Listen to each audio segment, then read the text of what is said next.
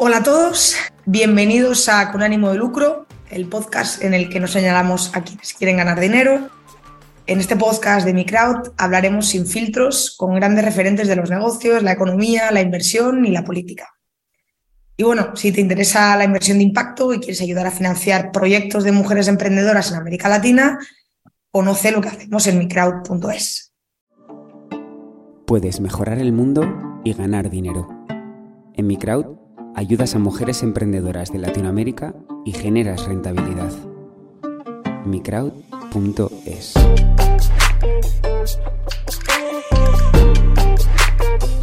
Tu inversión, su cambio.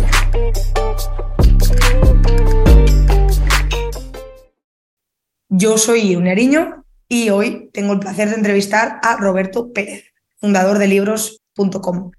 Bienvenido a Con ánimo de lucro, Roberto. Muchas gracias, encantado de estar aquí. Bueno, tú, Roberto, eres CEO, eh, que esto ahora queda muy bien eh, en inglés, y fundador de libros.com, ¿no? Que es una. Tú, tú, me corregirás si me equivoco, una editorial de ebooks y también libros en papel, con la diferencia o particularidad que se basa en el, en el, en el crowdfunding, ¿no? Correcto. Entonces, di, diríamos que es una especie de alternativa a la autopublicación y a la publicación tradicional, ¿no? Justo. Ya me callo, ya no digo más. No, no, no, cuéntanos, cuéntanos qué es, sí, sí. es, para ti libros.com, ¿no? Porque sí. esto es como la, como la definición que se da para alguien que, que, quiere buscar la empresa y demás. Pero en realidad, ¿qué, qué es? Porque probablemente haya mucho más. Pues sí, eh, justo la, la, definición corta es la que, la que tú has dicho, es eh, bueno, una, una, alternativa a aquellas personas que quieren autopublicar, pero no, no tienen dinero para, para financiar el, la publicación o, simplemente no quieren hacerlo por esa vía. Y una alternativa también a aquellas personas que sí que quieren ir por, la, por el lado más tradicional, pero, pero que no quieren, no quieren pasar por, por los obstáculos que ello supone, que es espera, rechazo. Eh, y, y, bueno, ahí encontramos desde que, desde que empezamos en este proyecto hace ya eh, 12 años, hacemos 12 años este, a finales de año, eh, pues hemos ido aprendiendo un montón de, la industria, porque nosotros veníamos de otro lado completamente distinto. Y, y cuando, cuando aterrizamos en, en, esta industria, pues vimos los problemas que había de un lado y de otro, ¿no? Entonces, bueno, pues nosotros intentamos estar ahí en un punto intermedio que, que sirva de alternativa para, para aquella gente que quiere publicar un libro. Claro, porque ¿qué tipo de personas publicáis? O sea, vosotros entiendo que, entre comillas, aceptáis a todo el mundo o hay una especie como de selección o de tipología que decís, oye, esto no, esto sí tiene cabida. En cuanto a temáticas, nosotros eh, damos cabida a todo tipo de, temáticas, desde bueno, libros de, de, ficción, tanto novelas, poesía, eh, como de no ficción, eh, ensayos, bueno, de, de, todo tipo de no ficción. Y, nos fijamos, no nos fijamos tanto en, en, temáticas, sino en que los proyectos sean viables eh, con nuestro modelo. No, no todos los proyectos eh, van a superar una, una, campaña de crowdfunding. Hay, eh, hay proyectos que son, que son muy buenos, pero a lo mejor no es el mejor, el mejor modelo el nuestro. ¿vale? Entonces, nosotros sí que hacemos una selección de todo lo que nos llega. De hecho, rechazamos bastantes proyectos porque, bueno, eh, vemos que, que, no, que no van a superar la campaña de crowdfunding y que, que decidimos no arriesgar. ¿no? Nosotros no somos una plataforma de crowdfunding en la que los autores pongan su proyecto y recauden el dinero y, y, en, y, luego se lo gasten en, en, en los gastos, en, los costes que lleva la, publicación, sino que nosotros somos una editorial, ¿vale? Nosotros somos una editorial que apostamos por los proyectos, tenemos los derechos de, de, los libros para luego desarrollarlos, ¿vale? Entonces eh, sí que es muy importante ese filtro previo que hacemos cuando nos llegan los proyectos. Entonces vamos a hacer una simulación, ¿no? Imagínate que yo estoy escribiendo un libro o quiero escribir un libro. Uh -huh. ¿Qué, ¿Qué, tendría que hacer? O sea, yo te mando ya el libro escrito, tengo una idea y os escribo y vosotros me decís, oye, ¿lo vemos claro, no lo vemos claro? Mm, ¿Tiene encaje en nuestra editorial? Vamos a ver si lo podemos financiar. Uh -huh.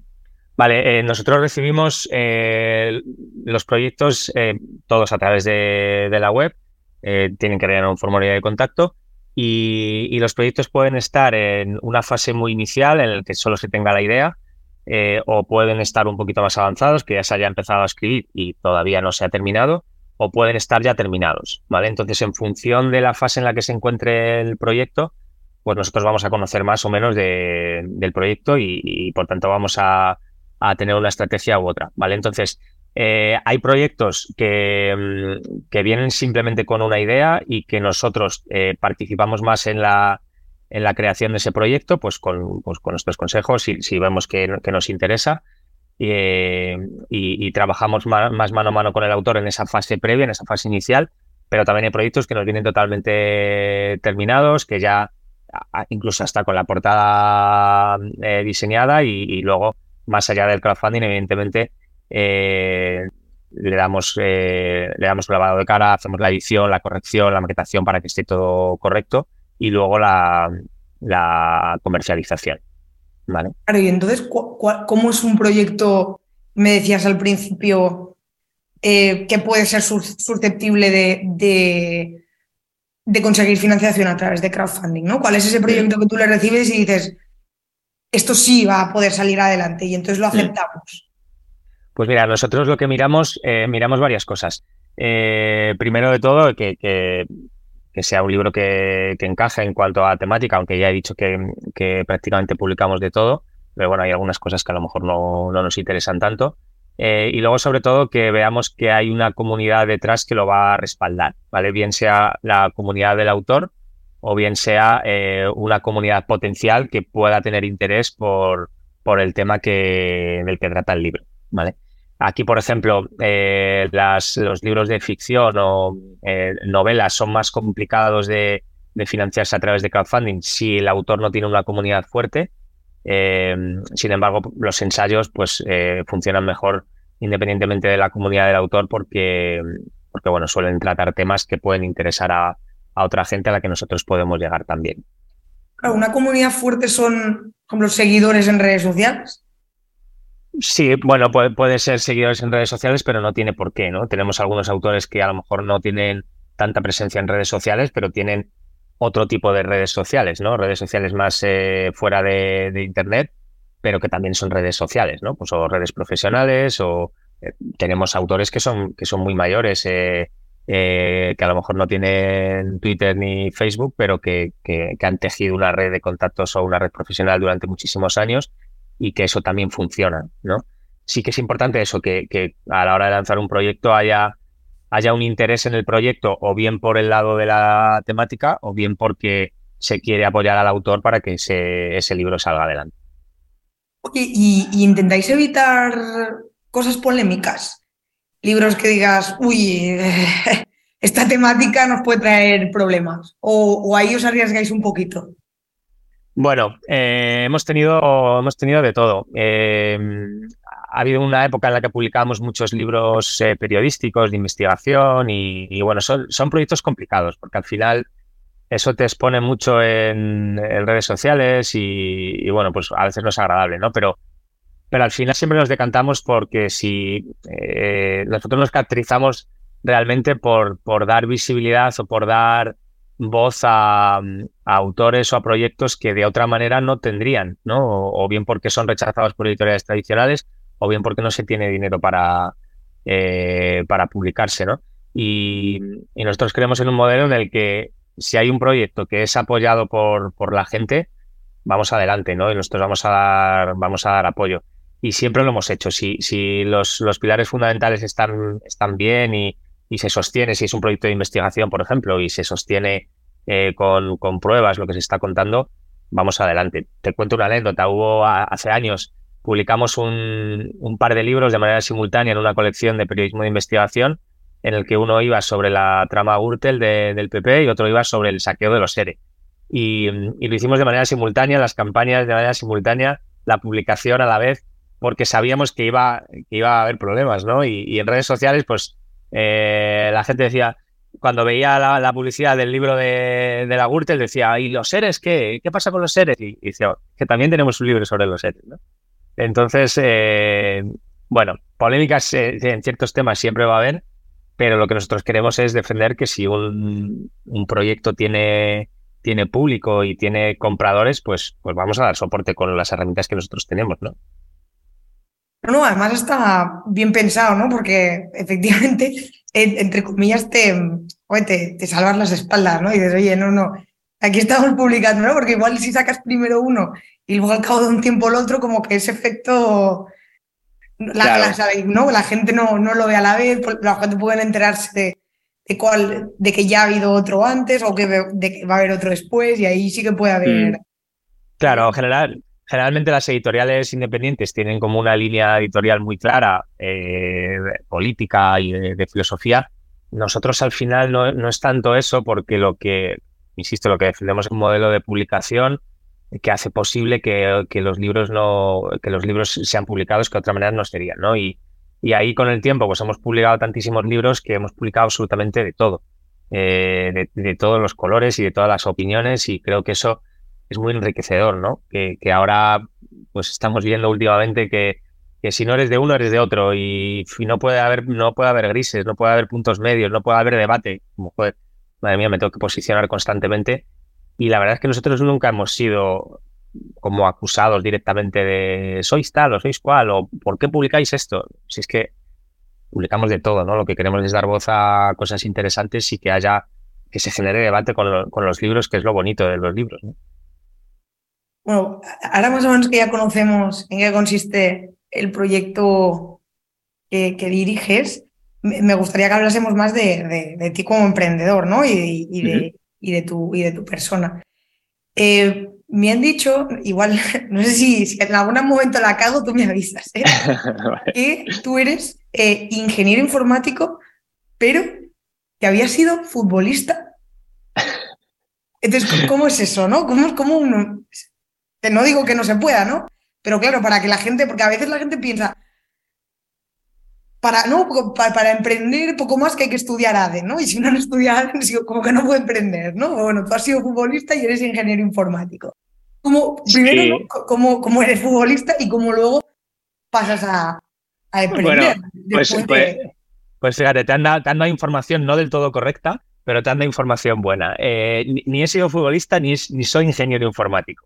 Me explico no he sido futbolista porque yo jugaba mucho, mucho tiempo al fútbol, hasta los, hasta los 18 años, y yo dedicaba muchísimo tiempo a jugar al fútbol y, quería dedicarme a ello, iba a dedicarme a ello, pero, pero con 18 años tuve una lesión de rodilla eh, muy grave y, tuve que dejar el fútbol pues eh, casi de un día para otro. ¿no? Intenté recuperarme, intenté volver a, jugar, pero no, no, lo conseguí.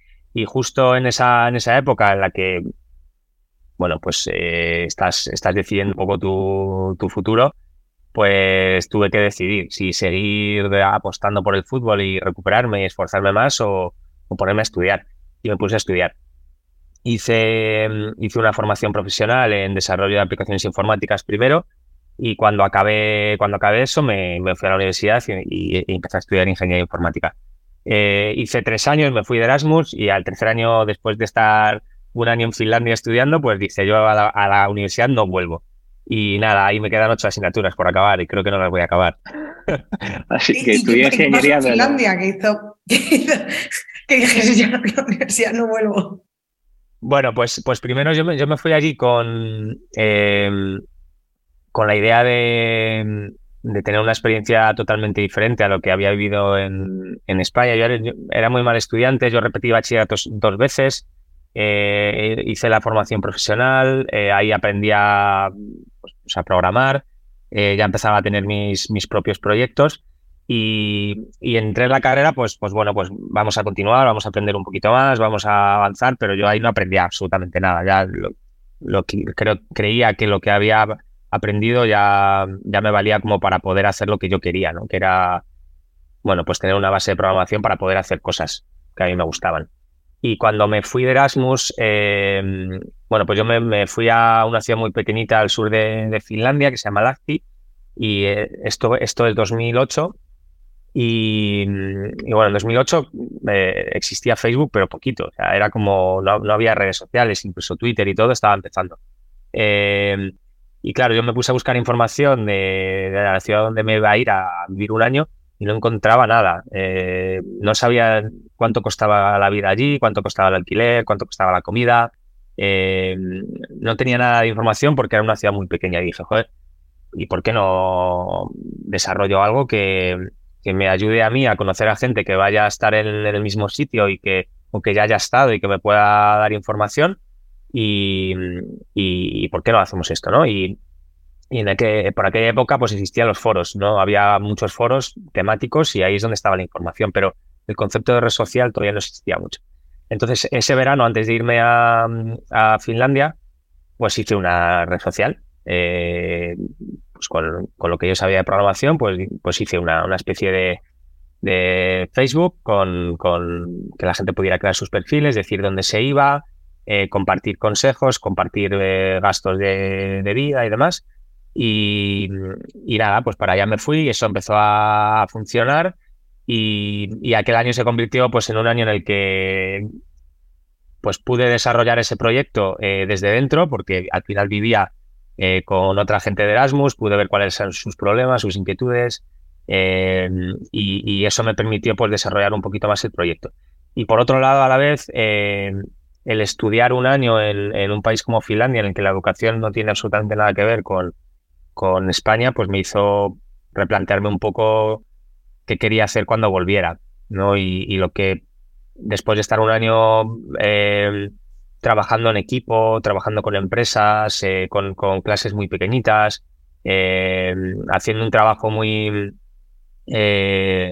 muy práctico, pues imaginarme volver a la, a la, universidad, a esas aulas magnas en las que hay 100 personas, escuchando a, una persona durante dos horas, pues es como, hostia, pues creo que no, creo que no, no me veo haciendo esto y, y, el proyecto, aquel proyecto, pues empezaba a traccionar y ya decidí eh, pues dedicarme a ello full time. Y, bueno, pues por eso no soy ni futbolista ni ingeniero. Bueno, no, y la, verdad que casi, casi mejor, ¿no? Porque igual no te hubiese sido, no te sido tan bien. Bueno, yo siempre digo que la, aquella lesión fue un punto, un punto de inflexión en mi vida porque no sé lo que sería de mí si no me hubiera roto la rodilla con 18 años. Igual estaba haciendo el... Ya, ya seguro, ya no sería futbolista, pero tengo 38 años. y no sé qué habría hecho por el camino. Pero, pero fue un punto de inflexión porque me hizo cambiar eh, la forma de pensar, la forma de, bueno, pues hasta, hasta esa fecha pues no había hecho otra cosa más que estudiar y, y jugar al fútbol, ¿no? No había hecho mucho más y, y bueno, pues ese cambio de, hábitos en el día a día pues me hizo descubrir cosas nuevas y, creo que evolucionar como persona y que me ha llevado a, a donde estoy ahora. Nunca se sabe, pero bueno, yo lo veo desde de una manera muy optimista. No, es, curioso porque no eres el único que, emprende por una lesión, ¿no? Que, o sea, que de repente eh, le pasa algo así y dice, ¿qué voy a hacer? ¿no? Pues eh, emprender. Lo que sí que me resulta como más curioso, ¿no? Es que, porque, yo pues mucha gente que se ha dedicado al deporte, aunque no sea de forma súper profesional, ¿eh? y ha tenido una lesión, como que luego ha emprendido en el ámbito del deporte, ¿no? Y en tu caso no, en tu caso fue en un ámbito totalmente distinto. Y me ha resultado muy, curioso lo de, lo de la app. ¿Cómo se llamaba la, la red social? Era, era, una red social que se llamaba Erasmus, con dos OEs. Eh, era una red social para estudiantes internacionales y, bueno, ese proyecto estuvo muy bien, pero, pero al final acabó, acabó muriendo. Y, me decías que habías hecho una, una FP, y porque yo es que soy muy partidaria de ese tipo de cosas, me gustaría romper una lanza ¿no? en favor de la, de la FP. ¿Cómo, fue tu experiencia en la, en la FP? Porque está como, igual tú no tienes esa sensación, pero es que yo en España tengo la sensación de que, de que entendemos que la FP es a donde se va la gente que no vale para ir a la universidad. Sí, justo. Como para tenerte entretenidillo. Sí, o sea, yo creo que ahora mm, no conozco mucha gente que esté haciendo FP o que esté ahora en bachillerato y que tenga que decir. Creo, sospecho que sí que ha cambiado un poco las cosas, pero en aquella, en aquella época era, era el primer año que se hacía esa FP, o el segundo año, creo. Y era justamente lo que has dicho, ¿no? Era la gente que no vale. De hecho, yo fui a un FP porque yo, eh, yo no aprobé selectividad yo era muy mal estudiante y hice muy mal bachillerato y no, no me daba la nota para, eh, para ir a la universidad. Entonces mi, mi, salida era para estudiar la carrera, sí, que tampoco era mi objetivo al final, ¿no? Pero era pasar por una FP. Era como, pues los de segunda van ahí a la FP. Y la, para mí la experiencia fue increíble. Eh, eh, aprendí una barbaridad, aprendí a, a, tener unas herramientas que me permitieron luego emprender. Y, y, ahora, joder, muchas veces digo, madre mía, lo que ha avanzado la FP, la cantidad de, cursos que hay interesantes, yo es que si, si, tuviera tiempo me estudiaría un montón de FPs, porque son eh, un año y medio de estudios súper prácticos en los que luego tienes eh, prácticas de tres o cuatro meses en empresas y que de verdad te, te, enseñan lo, lo, fundamental para poder, eh, para poder empezar tu, tu actividad laboral, ¿no? Y, creo que ahora, madre mía, es que, es que se puede aprender de todo, no solo con la FP, en Internet, eh, puedes aprender de otra gente que está haciendo lo mismo. Entonces, para mí la, la, universidad, que está, está muy bien y te aporta cosas que no solamente son, son formativas, las relaciones sociales también son muy importantes en la universidad, ¿no? Pero, pero, pero que esté denostado me parece un gravísimo error y creo que se debería de, de apostar más por, por esa educación. Eh, no lo sé, eh, espero que esté cambiando eso, espero que esté cambiando porque en, mi generación al menos se nos ha metido, se nos metía en la cabeza que si no tenías una carrera que estabas perdido y que había que, tener carreras y ahora nos encontramos con un montón de gente súper formada con, con, carrera, máster y, más cosas, y, pero que no tienen, no saben trabajar muy importante, ¿no? O sea, te puedes encontrar un montón de camareros licenciados y que es maravilloso, pero que claro, al final eh, no, no, están pudiendo trabajar ¿no? en eso para lo que estudiaron. Claro, no, solo por, no solo por no tener oportunidades laborales, sino porque hay gente que sale de la universidad que no sabe trabajar en equipo, que no sabe, que no sabe relacionarse con los compañeros y eso me parece fundamental aprenderlo. Y creo que la FP te da eso. Eh, no sé si, si ahora ha evolucionado, ya te insisto, porque no lo desconozco, pero, pero, pero vamos, yo totalmente a favor de, las FPs, creo que son súper interesantes. Y hay otra cosa que me, ha resultado interesante, ¿no? cuando decías, yo me di cuenta que, me iba a un pueblito súper pequeño de Finlandia y tal, y que no tenían ni idea de, cómo era el estilo de vida allí, ¿no? Eh, y los precios y demás. Y por eso me decidí a, emprender, pues aplicando los conocimientos que había, aplicado, eh, que había aprendido en la FP. a veces pensamos, y, sobre todo la, gente que estudia, pues, lo que decía al principio, aves y cosas así, ¿no? Que para emprender, bueno, hay que hacer un business plan, hay que, bueno, a poco más que, que te tienes que tirar, no sé, un año estudiando el mercado en el que te vas a meter, eh, tener un montón de papeleo y, y, muchas veces la, experiencia, cuando hablamos con muchos emprendedores, lo que nos acabamos dando cuenta que al final mucho del emprendimiento tiene más que ver con la propia experiencia, ¿no? Y con uno que se da cuenta de que existe una necesidad porque la vive en sus propias carnes, ¿no? Y, intenta resolverla. Que yo creo que es tu caso. Sí, totalmente. Y, o sea, no es, la, no es el primer emprendimiento que hago en base a una necesidad que, o un problema que yo quiero resolver. A ver, para empezar, eh, alguien que estudia una carrera pensando en que quiere emprender, eh, cuando tienes 18 años o tienes 20 años, es que no sabes absolutamente nada de, la vida. y, a ver, que yo tampoco parezco un, un viejales aquí, eh, hablando así, pero, pero yo, me, yo me remonto a cuando yo empecé a emprender y digo, joder, si es que yo no sabía nada de, ni, ni, de emprender, ni de, ni de cómo dirigir una empresa, ni, ni nada. Y, a día de hoy me falta mucha, mucha experiencia y, creo que esa experiencia solo se consigue trabajando con otros y viendo a otros y, teniendo clientes y facturando y, teniendo problemas y resolviendo los problemas de verdad eh, y pagando nóminas. Y eso no se hace estudiando una, una carrera eh, solamente. Hay que bajar al barro y, y vamos, yo soy partidario de, en cuanto puedas, eh, haz algo, haz algún proyecto. Eh, yo, empecé a hacer mis cosas con, con 18 años, mis, webs pequeñitas, pero me daba para eh, escribir emails para enseñársela a otros, para recibir feedback y eso. Ah, si ya se podía hacer cuando yo empecé, ahora mm, hay, hay un acceso a unas posibilidades a hacer cualquier cosa, crear cualquier proyecto que vamos, yo animo a, los chavales de 16, 15 años que se pongan ya a hacer cosas porque, porque es la forma de aprender y de evolucionar. Dices que, que Erasmus fue la, no, ha sido la única cosa que has, has emprendido, ¿no? Antes de, llegar a, a, esta, esta, editorial. eh, online. Claro, tú te vas un año a Finlandia, eh, ahí ya habías em, o estás emprendiendo el tema de la, de la red social y, vuelves de Finlandia y vuelves a España. Y ahí, ¿qué pasa? Que, bueno, que empieza a ir mm, regular la red social o que simplemente se estanca y decides hacer otra cosa o cómo, cómo va? No, ahí, eh, a la vuelta de, Finlandia en 2009, pues eh, ya, ya decido el, bueno, esto va, va en serio y decido crear una empresa, porque hasta entonces ni siquiera teníamos una, teníamos una empresa. Eh, ahí conozco en Finlandia, al que es a de hoy mi socio desde, desde entonces. y decidimos crear una, una, empresa que dé soporte a, a, ese proyecto. ¿no? ese proyecto no genera suficientes ingresos como para, como para vivir.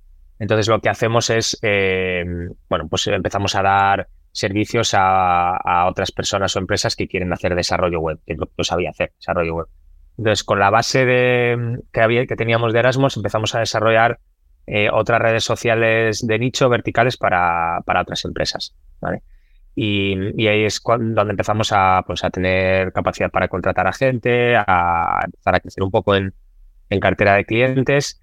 Y, y, bueno, con Erasmus seguimos unos, unos años hasta 2012, 2011, 2012 creo, eh, que crecemos mucho, y, pero bueno, eso no llega nunca a ser un, un negocio sostenible, dependemos de, de otros clientes para poder mantener ese proyecto vivo y ya decidimos en un momento que eso no, no tiene mucho sentido seguir empujándolo porque no, no encontramos, claro, o sea, estoy hablando que ese proyecto surge cuando yo tenía 20, 22, 23 años eh, como, como una solución a un problema que yo tenía, ni, ni pensaba que eso podía ser un, un negocio, o sea, no, no, no, no sabía de dónde sacar, no, tenía esa mentalidad, yo tenía una mentalidad de, de producto, ¿no? De desarrollar un producto que resuelva un problema a un grupo de gente, pero de ahí a a pensar en cómo monetizarlo, hay un mundo, ¿no?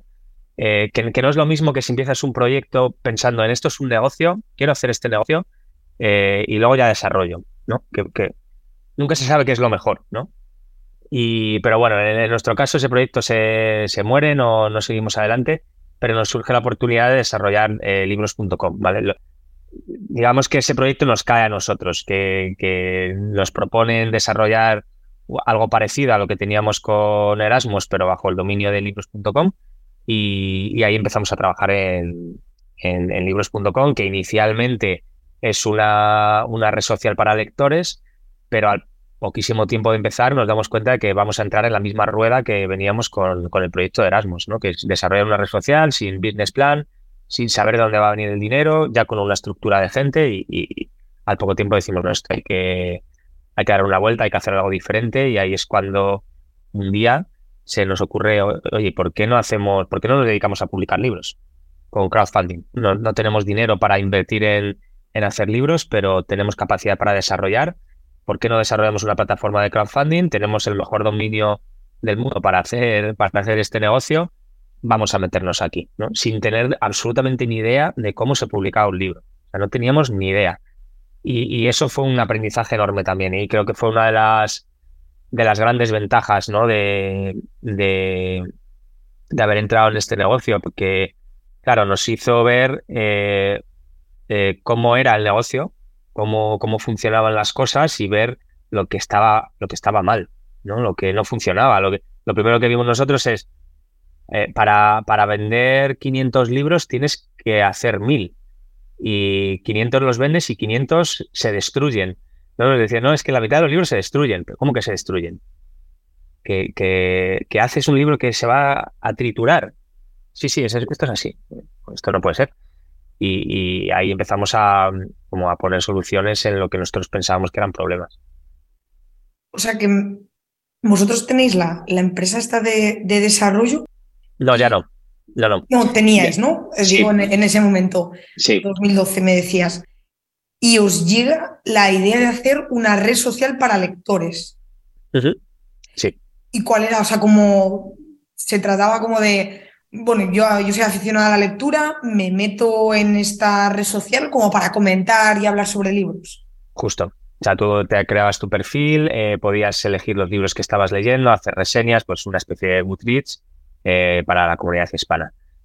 Y estaba muy bien, hicimos un montón de usuarios, un montón de funcionalidades de red social, pero bueno, bueno, no, no, no había forma de monetizar eso. La única forma de monetizar eso era a través de afiliados por venta de libros o a través de ads.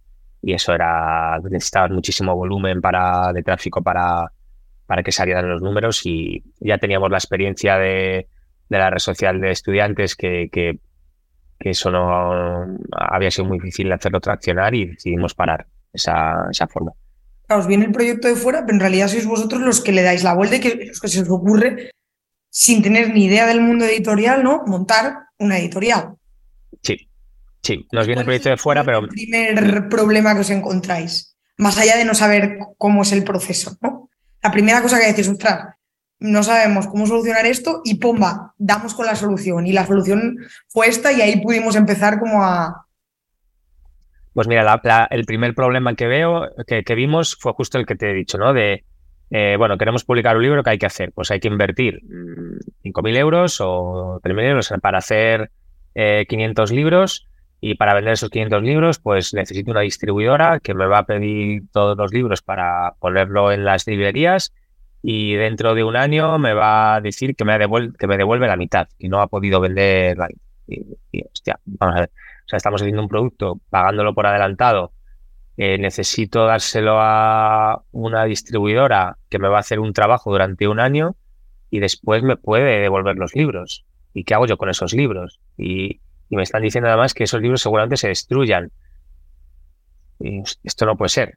¿Qué, podemos hacer? Bueno, en aquel momento empezaba mm, a sonar Kickstarter en Estados Unidos, Berkami nacía en España. Dijimos, joder, pues estas plataformas de, crowdfunding que, que, es, que están muy enfocadas al mundo cultural son muy variadas. ¿Por qué no hacemos nosotros algo de nicho con el dominio que tenemos, que es maravilloso? Eh, y solo hacemos libros. Y, y dijimos, bueno, pues con el, con el crowdfunding cogemos el dinero por adelantado, ya hacemos una parte de preventas y con, el resto de dinero invertimos en, los libros para vender después. Y, así fue, o sea, tal cual te lo cuento. Un día tuvimos esa, esa idea maravillosa y al cabo de un mes teníamos la plataforma. Solo nos faltaba convencer a un autor para que probara esa idea que en nuestras cabezas era maravillosa. Y, y convencimos a Lorenzo Silva para hacerlo. Claro, Alonso Silva ahora es, muy conocido y en aquel momento también era, había sido ya premio, premio Nadal, luego después fue premio Planeta. Convencimos a un autor muy potente para que probara y claro, eso se, se viralizó mucho, ¿no? Pues en todos los medios, Lorenzo Silva apuesta por el crowdfunding, una nueva plataforma editorial, tal, tal, tal. Y, nada, en 30 días recaudamos eh, 3.000 y pico euros para hacer ese primer libro. Y claro, dijimos, joder, en 30 días hemos conseguido lo que necesitamos meses para hacerlo con, la red social, eh, con afiliados o con, publicidad. Y ahí nos dimos cuenta que había que ir por ahí. Como, en 30 días hemos conseguido 3.000 euros, luego ya vendrán otros problemas, ¿no? Que vinieron. Tenemos el dinero, ¿ahora qué hacemos? Porque no sabíamos ni cómo hacer los libros, o de verdad, no teníamos ni idea. Em, y, a partir de ahí fue un aprendizaje eh, en, todas las, en todas las fases de, de la publicación de un libro, desde la captación de autores, la financiación, eh, el proceso editorial de producir, la imprenta, la distribución. Aprendimos de toda, de cómo funcionaba toda la cadena y fuimos intentando optimizar cada una de las, de las fases para hacerlo, para hacer un negocio lo más eficiente posible y lo, lo más diferente posible al negocio tradicional, ¿no? O salvando los obstáculos que nosotros creíamos que tenía el, el negocio tradicional de la publicación tiene que ser muy guay estar empezando algo, ¿no? Y, esa primera persona confía en ti, ¿no? Sí, sí, sí. O sea, fue. Eh, bueno, si no hubiera sido esa persona, hubiera sido un autor menos conocido, pues seguramente no estaríamos aquí, la verdad, porque, porque no hubiéramos tenido esa, esa buena prensa o ese, o ese apoyo. Y, y el hecho de que fuera Lorenzo Silva, pues Lorenzo Silva ya tenía una comunidad de seguidores muy grande y pues eso fue fue una suerte porque nos apoyaron. Era la primera vez que hacía esto, que se hacía un libro a través de, de crowdfunding, ¿no? Oye, y igual esta pregunta te parece absurda, ¿no? Porque claro, yo no, no conozco el mundo editorial. Entonces, pues, si, si tú más o menos tienes previsto vender 500, ¿por qué tienes que hacer 1000? Pues porque necesitas, em, una editorial normal, ¿no? Necesitas tener suficiente volumen de libros para poderlo colocar en suficientes librerías que, te piden más libros porque quieren tener libros de sobra por si venden, ¿no?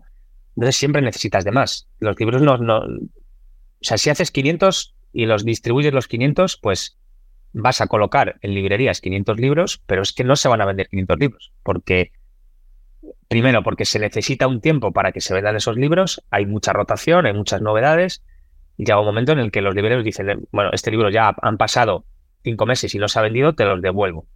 Y la, distribuidora nos dice, oye, que de los 500 libros que me disteis, eh, solo he vendido 100. Toma, 400 libros eh, que publicaste hace un año.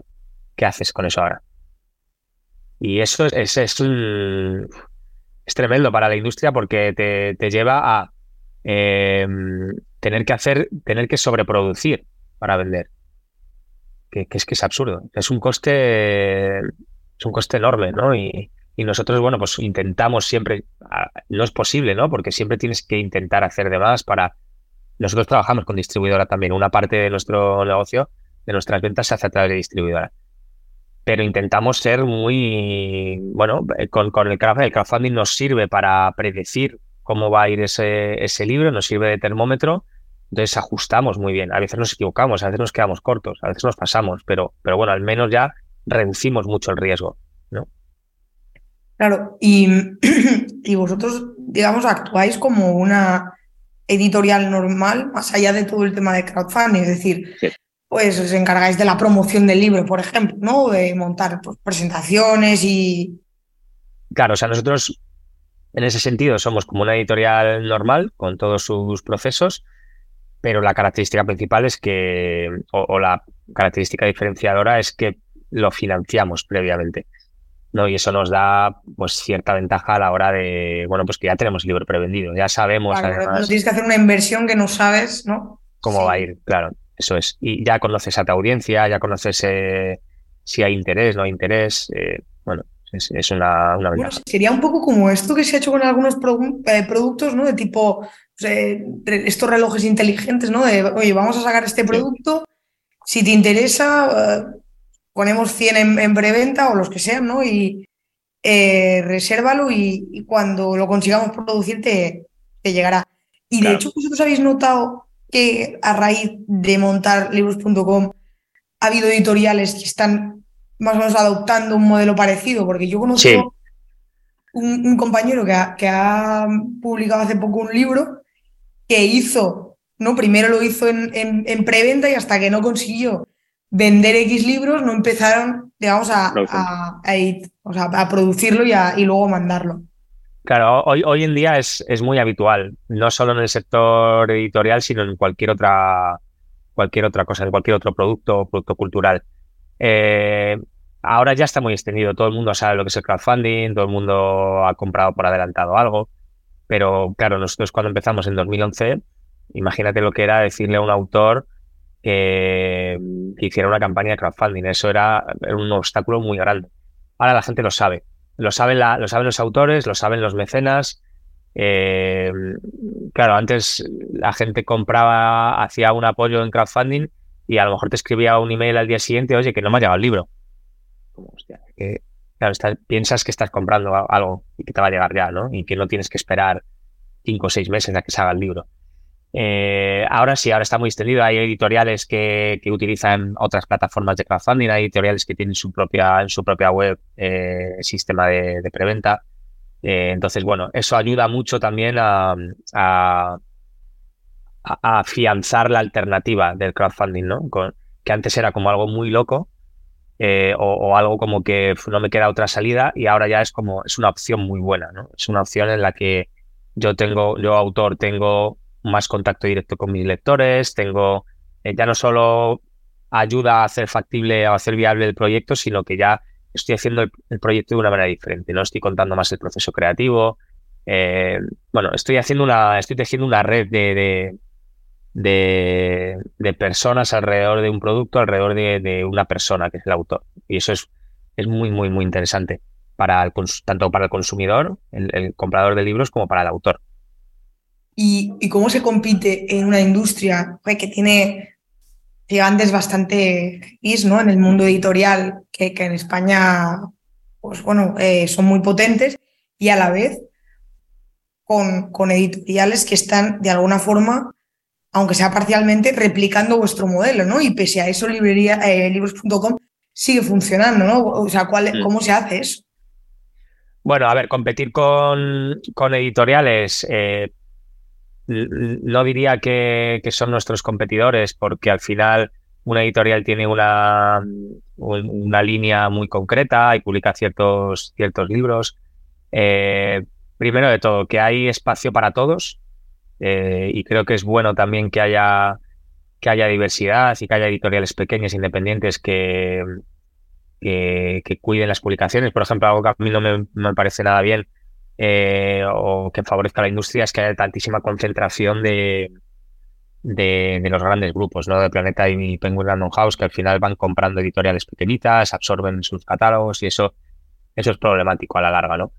Eh, quizás nuestros competidores mayores son las, las empresas de publicación que dan un servicio editorial por el que los autores tienen que pagar y, ya está, ¿no? Y, bueno, ahí nosotros intentamos pues dar un muy buen eh, un muy buen servicio, unas muy buenas herramientas para los autores, una comunidad muy grande de, de mecenas que, que, apoyan los libros por, por la forma en la que tienen de, de apoyar los libros y, y, bueno, pues esa es la forma que tenemos de, competir y con, nuestra marca, ¿no? Que yo creo que al final la marca de Limbs.com es muy potente y, eso pues siempre nos ha ayudado mucho a tanto a traer a autores buenos como para prensa y, demás.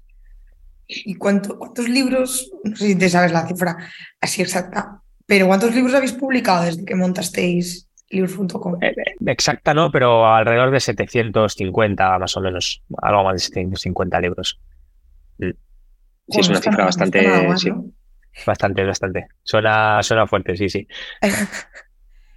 y, ya, por último, eh, lo que queda de entrevista ya para, para ir todavía más a lo, a lo personal. ¿Tú eres lector? ¿A ti te gusta no, o sea, esto no es una pregunta trampa, ¿no? Como, oye, no, no se puede tener eh, ¿no? una editorial si no te gusta leer. Pero uno, por saber, ¿no? Si, si, si es una cosa que dices, ¿no? Es que encima resulta que, es que a mí el, mundillo me gusta, soy consumidor de lectura, tal. Sí, a mí me. Fíjate que antes no era tan lector, eh, pero desde que estoy aquí, pues, pues sí, soy, leo, leo muchísimo más. Eh, no leo todo lo que me gustaría, pero porque porque pasan por nuestras manos un montón de proyectos diferentes. Quizás eso es lo que más me gusta de, trabajar en libros.com, ¿no? Que, que te da la posibilidad de conocer a un montón de gente diversa, con ideas muy, muy, muy diferentes, muy locas y, es súper enriquecedor eso. Y creo que eso es lo bueno de la lectura, ¿no? Que, que te abre mundos nuevos y tanto si es ficción como no ficción, ¿eh? Y, y sí, o sea, yo, leo mucho, mucho ensayo, mucha no ficción, mucho libro de, business, de negocio, porque bueno, pues me gusta mucho. Eh, y me gustaría leer más ficción también. Lo que pasa es que, bueno, pues al final el tiempo es, limitado. Y, para alguien que, es totalmente ajeno al mundo de la empresa, ¿cómo es el día a día de un CEO y en concreto cómo es el día a día del, CEO de Delius.com? ¿no? O sea, ¿qué haces? cada día es distinto, son días más o menos similares, ¿qué tipo de tareas haces?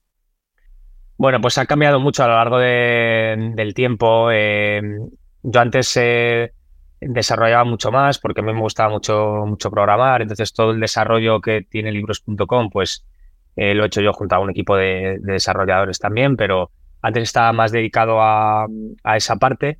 Ahora, relacionado con esa parte, eh, pues soy el que, el que diseña las nuevas funcionalidades o eh, especifica las, las, cosas que tienen que hacer los, los, desarrolladores, porque es algo que me gusta mucho y porque creo que eh, bueno, pues es fundamental para hacer el negocio más eficiente, ver, dónde están los cuellos de botella y demás. y luego, sobre todo, a lo que más dedico ahora mi día a día es en el, en pensar en los siguientes pasos, ¿no? En dónde vamos a estar con libros.com en, en el futuro, en coordinar al, al equipo y bueno, el día a día es una aventura, cada día es, es, eh, surgen cosas nuevas y, bueno, es lo que me gusta también, ¿no? El, no estar encasillado en una, en una función muy concreta, pues no podría. A veces es verdad que me quejo demasiado, de, hago demasiadas, paso demasiado poco tiempo haciendo la misma cosa y eso quizás es lo que menos me gusta, porque me gustaría, por, ejemplo, cuando me, me, pongo a programar y me abstraigo y dedico tres horas a, a estar programando, a estar diseñando una funcionalidad, eso es como, joder, llevo tres horas haciendo lo mismo. Eso pasa cada vez menos ya. Pero, pero bueno, eh, ese, es, así es mi día a día. ¿Al final es un curro 24-7 o hay tiempo para descansar? A ver, es que es, es, muy difícil eh, desconectar el cerebro. Eh, a mí me cuesta mucho. Mm, entonces, no, a ver, no estoy todo el santo día trabajando, porque además tengo una niña de dos años y medio, lo cual antes no pasaba, pero desde que nació mi hija, pues es como ya, aunque no quiera, tengo que desconectar. Pero es verdad que es muy difícil eh, apagar el cerebro y dejar de, mm, pensar en, las cosas que tiene el día a día el negocio porque, porque son muchas, ¿no? Y hay muchas, muchas derivadas. Pero bueno, es algo que a mí personalmente me, no me no me incomoda, no me no me preocupa porque es verdad que trabajar 24/7 o estar conectado 24/7 es muy exigente, pero también te da una flexibilidad enorme, ¿no? De, hoy puedo irme con mi hija a la, piscina porque por la mañana, porque tiene una actividad en la guardería y puedo pasarme la mañana allí sin, sin tener que rendir cuentas a nadie y, porque puedo hacerlo porque igual luego por la noche me puedo quedar más rato trabajando. Entonces, bueno, tiene sus cosas buenas, sus cosas malas, pero para mí mi, eh, por mi forma de ser, siempre me ha, me ha parecido mejor opción que, que, tener un horario fijo de lunes a viernes, de 8 de la mañana a 5 de la tarde. Me, me, resulta interesante el, tema este de, de, la, de la conciliación, ¿no? O sea, ¿tú dirías que alguien que emprende de alguna forma puede tenerlo más fácil para conciliar por, por esa flexibilidad que tú comentas, pese a que tenga en principio más trabajo, ¿no? Que alguien que es un simple empleado, o por lo menos más responsabilidad. Pues mira, yo creo que sí. Yo creo que sí. ¿eh? Yo, yo lo que he vivido en, mis propias carnes con desde que nació mi hija es que yo he podido hacer con ella muchas más cosas que amigos míos que han tenido hijos en el mismo momento y que trabajan eh, por cuenta ajena no han podido hacer.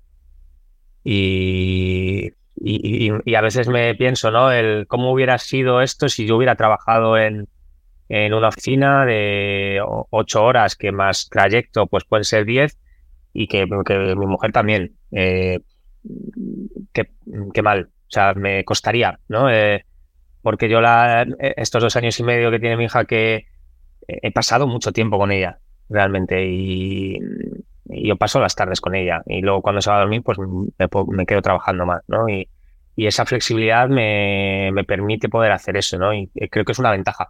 Es muy duro porque al final, bueno, pues la responsabilidad de tener un negocio cuando tienes una niña pequeña y, mentalmente también, ¿no? La sensación a veces de, joder, no estoy dedicando todo el tiempo que debería al negocio, si hay problemas no poder atenderlos porque tengo que conciliar, bueno, pues bueno, es, es, difícil encontrar ese, equilibrio, pero yo estoy contento con, con poder hacerlo así, ¿no? Y me, costaría mucho imaginarme otra forma de hacerlo, la verdad, y me, y me da mucha pena ver a pues, amigos míos que a lo mejor no pueden pasar tanto tiempo con sus hijos porque es que no les queda más remedio. Y, y librerías.com, no sé por qué me sale todo el rato decir librerías. Libros.com es el el último emprendimiento que vas a hacer, la última empresa que vas a montar, o no descartas en un futuro decir, oye, pues, pues igual monto otra cosa? No lo sé, o sea, no lo sé. ¿eh? Eh, me, costaría decir que va a ser el último, porque por mi naturaleza soy una persona muy, muy emprendedora, siempre estoy pensando en ideas nuevas y tal. Es verdad que antes, antes de libros.com, yo tenía como una idea cada semana y quería hacerla y me ponía a hacerla y luego la abandonaba. Eh, con libros.com es verdad que me, he obligado a poco en este proyecto porque es lo que primero nos da de comer y, porque por una cuestión de oportunidad, ¿no? Porque creo que la oportunidad es muy grande. pero no sé cómo evolucionarás. Soy muy joven, tengo 38 años, eh, la vida es muy larga. No lo sé, no lo sé. Eh, por, por ganas haría mil cosas y creo que el mundo está cambiando muy rápido también y se van a, eh, se van a abrir nuevas posibilidades, nuevas oportunidades a hacer cosas muy locas con todo esto de inteligencia artificial, por ejemplo, y bueno, me, me, apasionan muchas cosas, entonces, bueno, pues ahí siempre está ese gusanillo, ¿no? Pero, pero ahora mismo estoy foco 100% en esto y por, por, mucho tiempo, creo, espero. Pues ahora para, para terminar, te voy a hacer una serie de, de preguntas más rápidas y más todavía más personales y creo yo que más divertidas. La primera es la más fácil. Eh, y es cómo llevas el fracaso. Porque cuando hablamos de emprendimiento siempre hablamos de éxito, de que bien nos va, no sé qué, no, pero nunca hablamos de que detrás del emprendimiento hay unos niveles de fracaso muchas veces inmensas, ¿no? Y gente que incluso se arruina y que tiene que volver a empezar, y mucha historia de superación y demás. Pero ¿cómo lo gestionas tú? A ver, yo creo que el fracaso es, para mí es necesario. Y el fracaso te. Mm, a ver, necesario. No, no. Que, nadie vaya al fracaso, ¿no? Pero, pero si se da, creo que es, es bueno, porque eso te da aprendizajes. Y yo creo que yo al menos he intentado siempre transmitir a, a la gente con la que he trabajado, a mi equipo, que, que, los, los, errores, los fracasos, o por pequeños que sean, son buenos y lo que hay que hacer es aprender de ellos y no repetirlos. Cuando se repite un, error, ahí está el problema, porque no ha sido capaz de, aprender de ello. Em, soy bastante, yo, tengo bastante em, tolerancia al riesgo y, emprendiendo un negocio siempre está ahí, ¿no? La, la sensación de que puede fracasar y que puede ir todo mal eh, bueno, quizás lo que más me, me preocupa es eh, cómo puede afectar eh, un fracaso empresarial a, a, mi vida personal, a mi familia, ahora que tengo una hija. Eso es lo que más me preocupa, ¿no? Pero soy consciente de que puede ocurrir y si en algún momento fracaso, y he fracasado muchas veces en cosas más, más pequeñas, es parte de la vida también, el fracaso. ¿Y las críticas, cómo las gestionas? Bueno, depende de cómo se hagan. Eh, depende de cómo se hagan. Hay críticas que son súper destructivas y que el único objetivo que tienen es hacer daño. Pues eso evidentemente hace, hace daño y no gusta. Y hay otras críticas que son, son más constructivas que intento sacar provecho de ello. A mí me gusta mucho trabajar con gente de otros sectores que no tengan nada que ver con la industria y que te den otro punto de vista y, y yo he aprendido, de hecho muchos de mis socios no vienen del mundo editorial, he intentado siempre juntarme con gente que me aporte otros puntos de vista y a veces eso duele.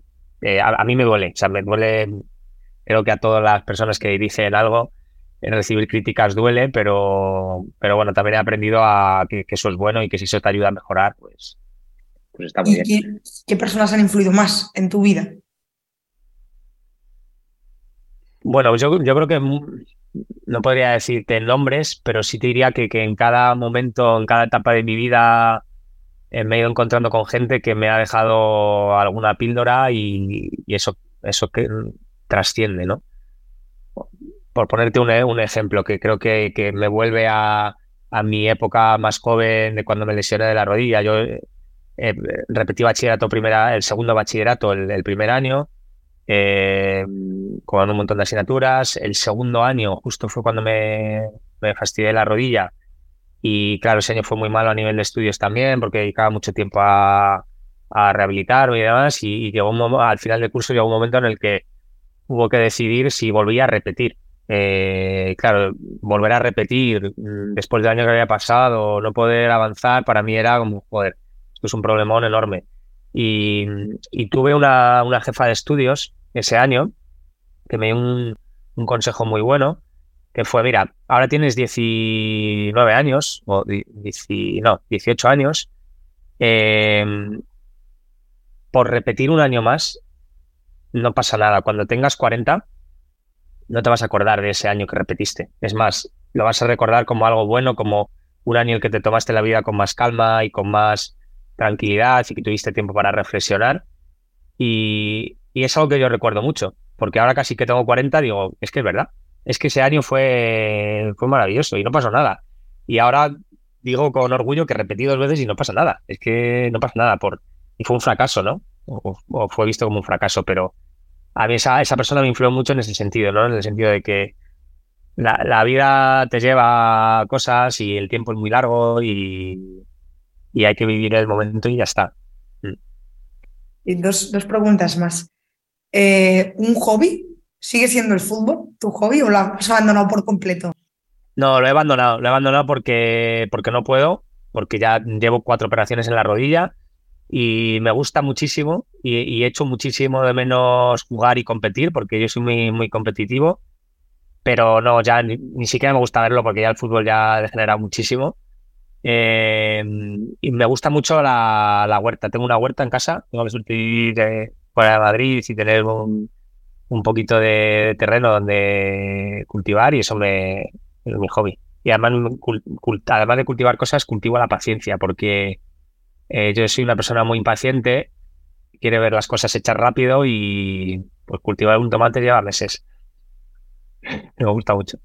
Pero luego, bueno, luego, luego comerte ese tomate tiene que ser espectacular. Es maravilloso, maravilloso. Dura muy poco, pero es maravilloso.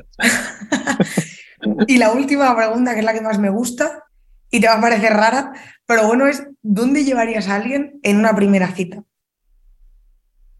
Eh, al huerto es. no, no, es broma, no sé, a ver, una primera cita. Mm. Joder, pregunta tan difícil. Mm. Eh, iba a hacer una broma muy mala. Te, iba a decir al huerto. Claro, claro, eso te eh, Al huerto sería, vamos, eh, sería perfecto para mí. no, a, dar un paseo. Creo que a dar un paseo. Sí. Creo que, creo que pasear está bien. Sin mirar el móvil y sin dar un paseo, charlar. Eso está bien. El sitio de lo de menos. Muy, muy interesante, la verdad que no hay preguntas ahora hay respuestas que, que no me esperaba, pero porque a veces como que no separamos. Nos pasa con mucha gente, nos pasa con los políticos y también nos pasa con la gente que emprende, ¿no? Como que nos cuesta pensar que, que es gente como de carne y hueso que, tiene hobbies como puede ser la huerta o que, o que le gustaría eso, ¿no? Tener una cita paseando, o sea que está súper guay.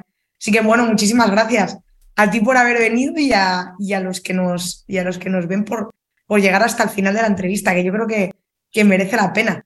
Así que si, si os gusta a quienes nos escucháis, pues le, dais like, nos compartís, eh, se lo pasáis a la gente que conozca a Roberto, decís, oye, eh, que sepáis que Roberto llevaría a dar un paseo a, alguien con quien tuviese la, la, primera cita y también animo a la, gente a, seguir a, a mi crowd en microwd.es y a libros.com si le interesa la lectura y si no también. Porque, oye, si Roberto se, se pudo no solo iniciar, sino desarrollar en la lectura gracias a este proyecto, pues oye, igual hay gente que no está muy metida en la lectura que también se puede acabar introduciendo gracias a libros.com. Sí. Pues muchas gracias, me lo he pasado muy bien. yo también, yo también. Muchas gracias. Un fuerte abrazo. Chao, chao.